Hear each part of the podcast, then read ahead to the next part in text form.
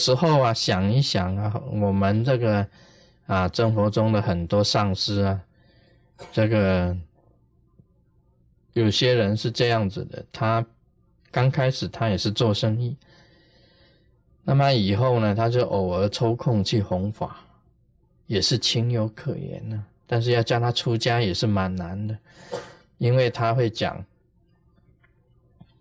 事业还没有健全吗？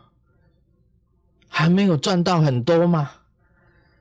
到底多少才是多啊？啊，我的家庭呢？这个儿子还没有娶媳妇啊，啊，孙子呢还没有完成这个教育呀，大学教育呀。那么这样子，什么时候他能才能够专心一致啊去做佛陀的这个？这个哈弘扬的这个弘法的这些工作呢，是很困难。我记得有一个例子，释迦牟尼佛时代，佛陀在游行啊，在度众当中啊，有一天呢，他入定观，知道一个心地很好的一个老长工，就是工人啊，工头，盖房子的工头。他的这个寿命呢，已经快要结束了。然后这个释迦牟尼佛就啊走到这个这个工头的这个地方，这个工头啊正在这个盖房子啊，在那边很认真的盖房子。他就跟他讲，他说说那个讲法跟那个工头讲法，他说人呐，这个生命有限呢。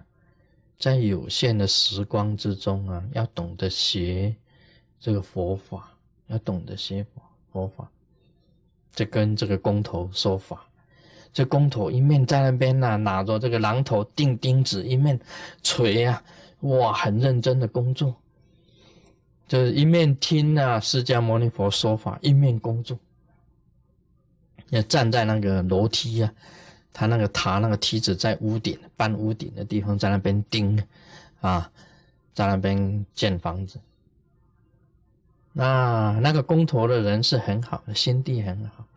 听完佛陀说法以后，他就很感动。他跟佛陀讲，他说：“啊，佛啊，你讲的这个佛法非常的好，我真的很喜欢听。但是你知道的，我很忙啊，我很忙啊，我这个房子要……”按期要交屋的，啊，这个我先把它做好以后啊，我会啊常常去听你说佛法。那佛陀就讲说，那你怎么什么时候可以做好啊？可以到我金色来啊？我说法开示给你听呢？那工头讲，又想一想说，但是呢，我订单很多。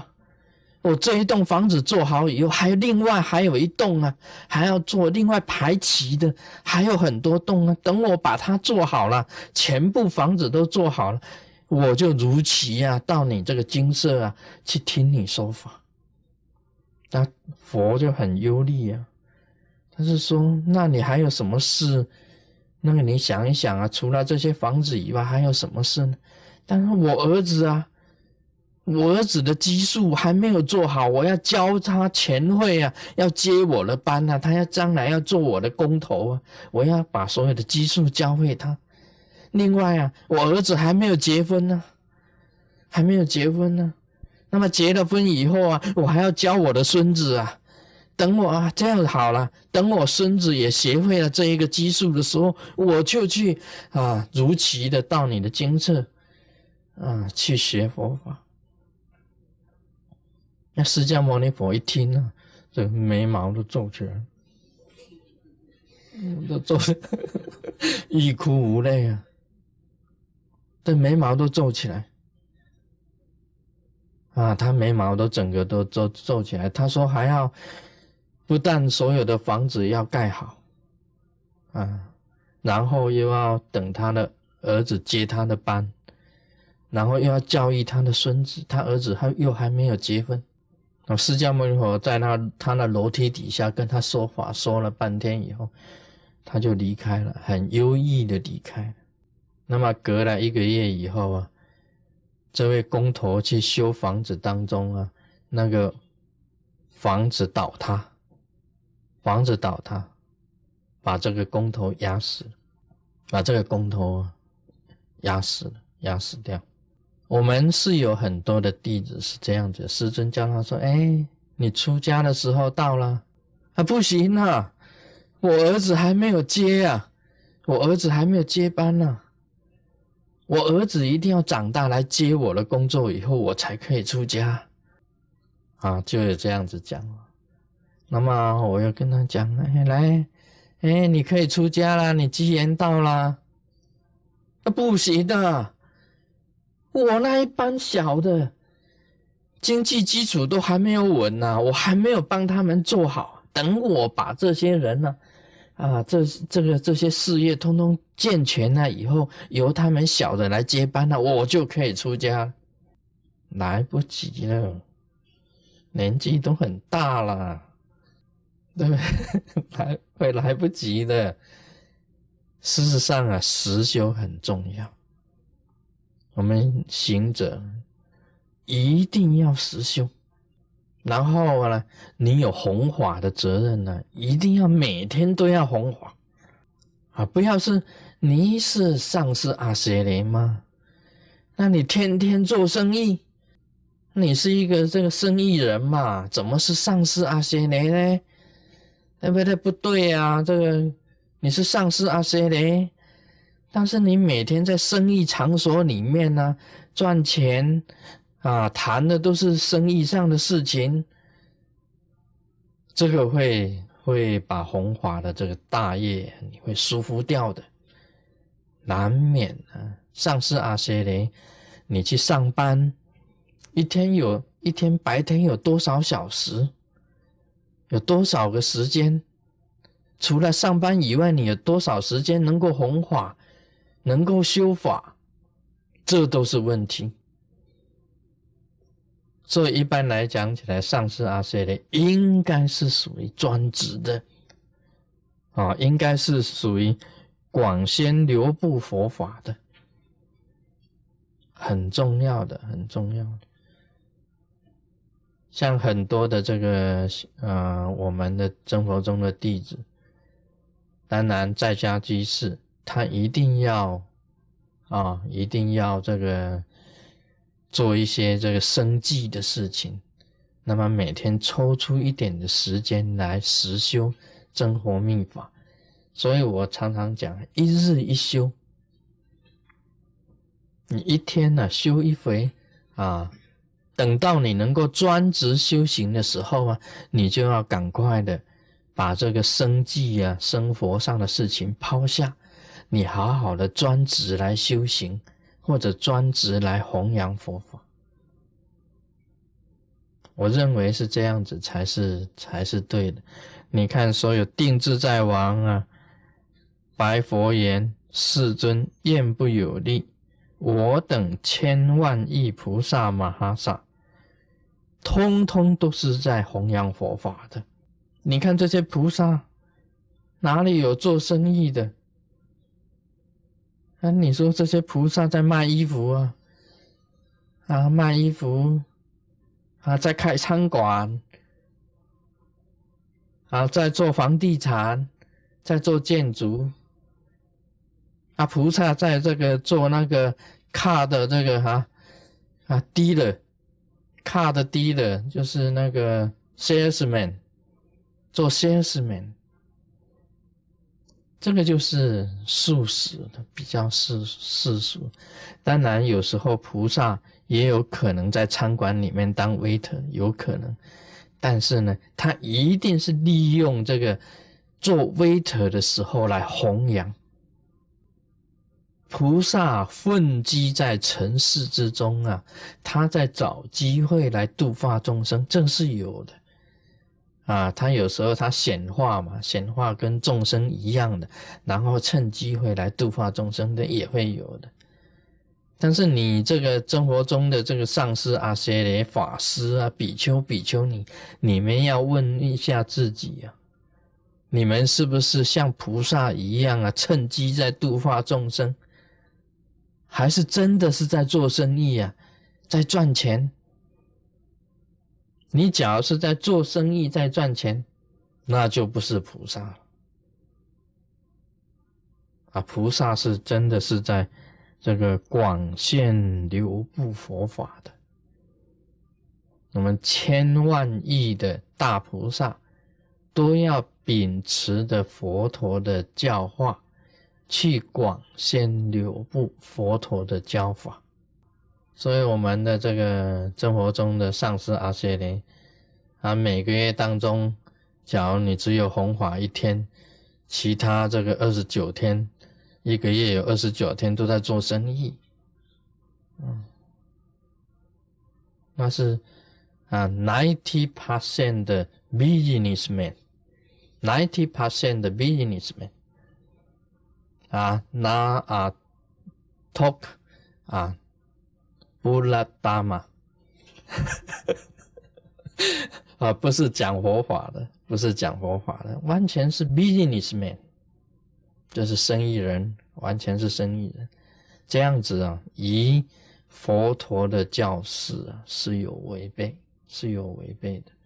我希望啊，这个每一个上师阿塞的都能够自己警惕，不但要自修啊，而且还要教化众生。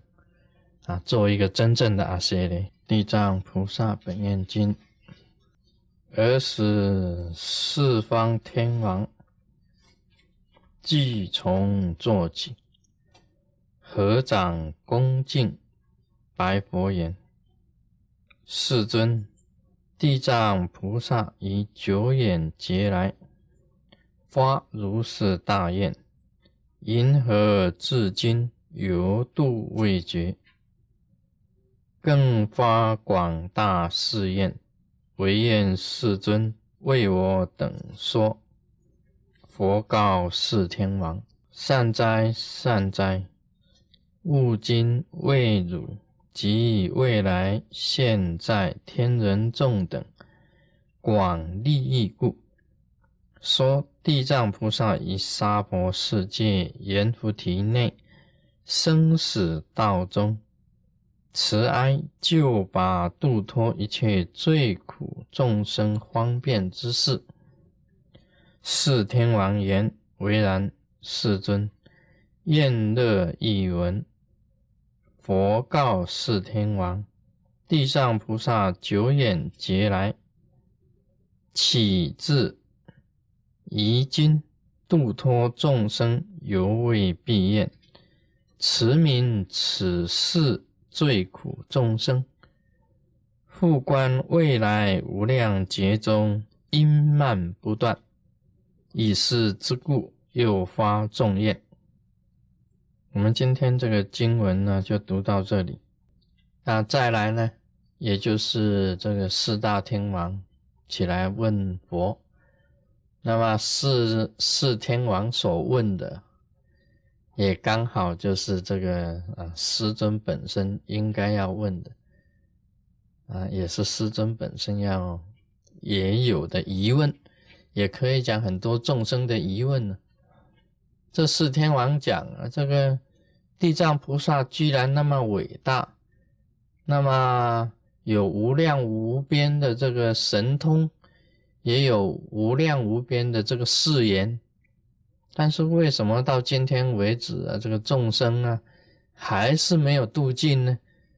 啊，他就要问这个佛陀，到今天为止，不只是到那个时候为止，到现在为止也是一样。这个犹度未绝，就是还没有度尽，这个意思了。那么这个佛陀啊，就回答。他说：“这个佛陀也是要讲啊，讲说这个地藏菩萨如何去利益啊，这个天人众。那么在娑婆世界阎浮提内啊，生死道中啊，一直在做怎样子的工作，跟如何方便去度化的事情，要讲。那么四天王啊，当然很乐意啊，很希望佛陀赶快告诉他们，让他们知道。”那么佛陀就讲啊，这个地藏菩萨九眼劫来到今天呢为止，还没有把这个愿呢，还没有把这个大愿啊完成还没有的，那么他很慈悲的看这个世间的众生，那他也讲出这个为什么还没有度尽的这个原因。这个主要的原因是因慢不断，因慢不断，没有度尽的原因是这四个字：因慢不断。所以，因为有这个原因呢，所以又地藏菩萨又发了众愿，啊，一直在发愿呢，发愿发个不停。那这一段这个经文里面呢，主要是讲到这个四大天王啊起来问佛陀。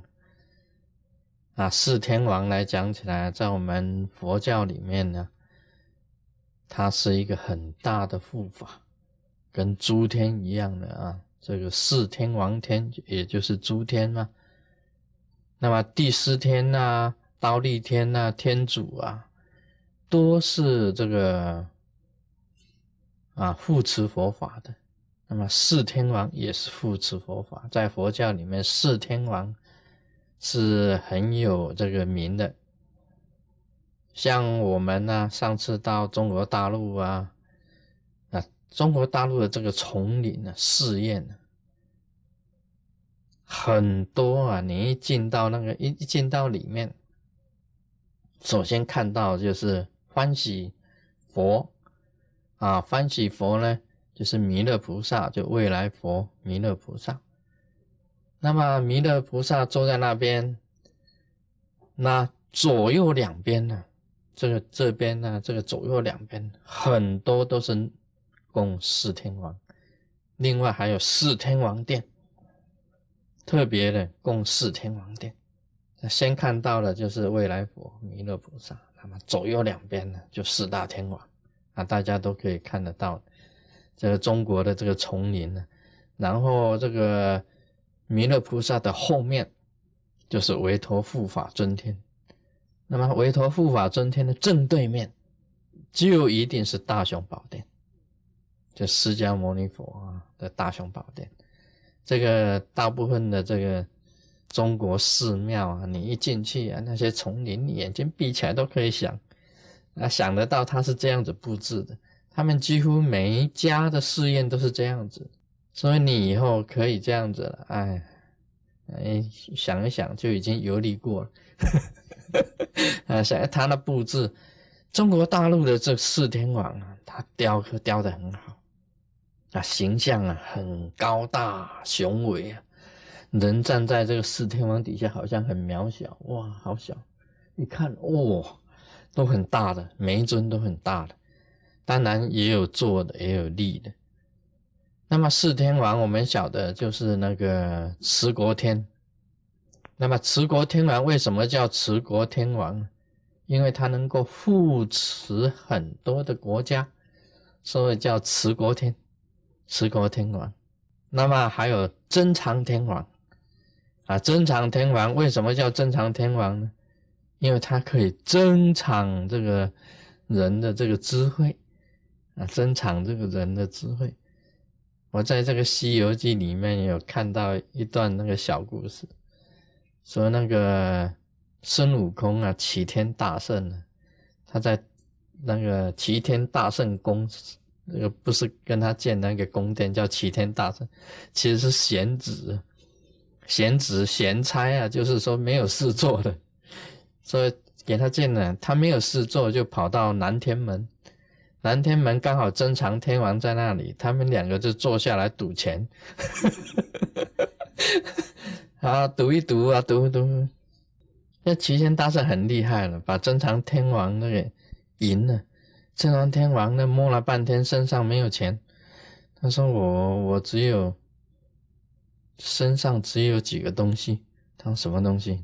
瞌睡虫。”他说：“我有几只瞌睡虫。”那这样孙悟空就好了。那这样子好了，你既然输我的话，你就给我瞌睡虫。他就拿了他的瞌睡虫，哎，很有用的，很有用。孙悟空在这个《西游记》当中啊，有几次啊，他看到那些魔王很在那边很那个，或者守着洞口，他丢几只瞌睡虫给他，嗯，丢一只瞌睡虫给他，他爬爬爬爬爬到他鼻子进去，那魔王就，然后就睡着。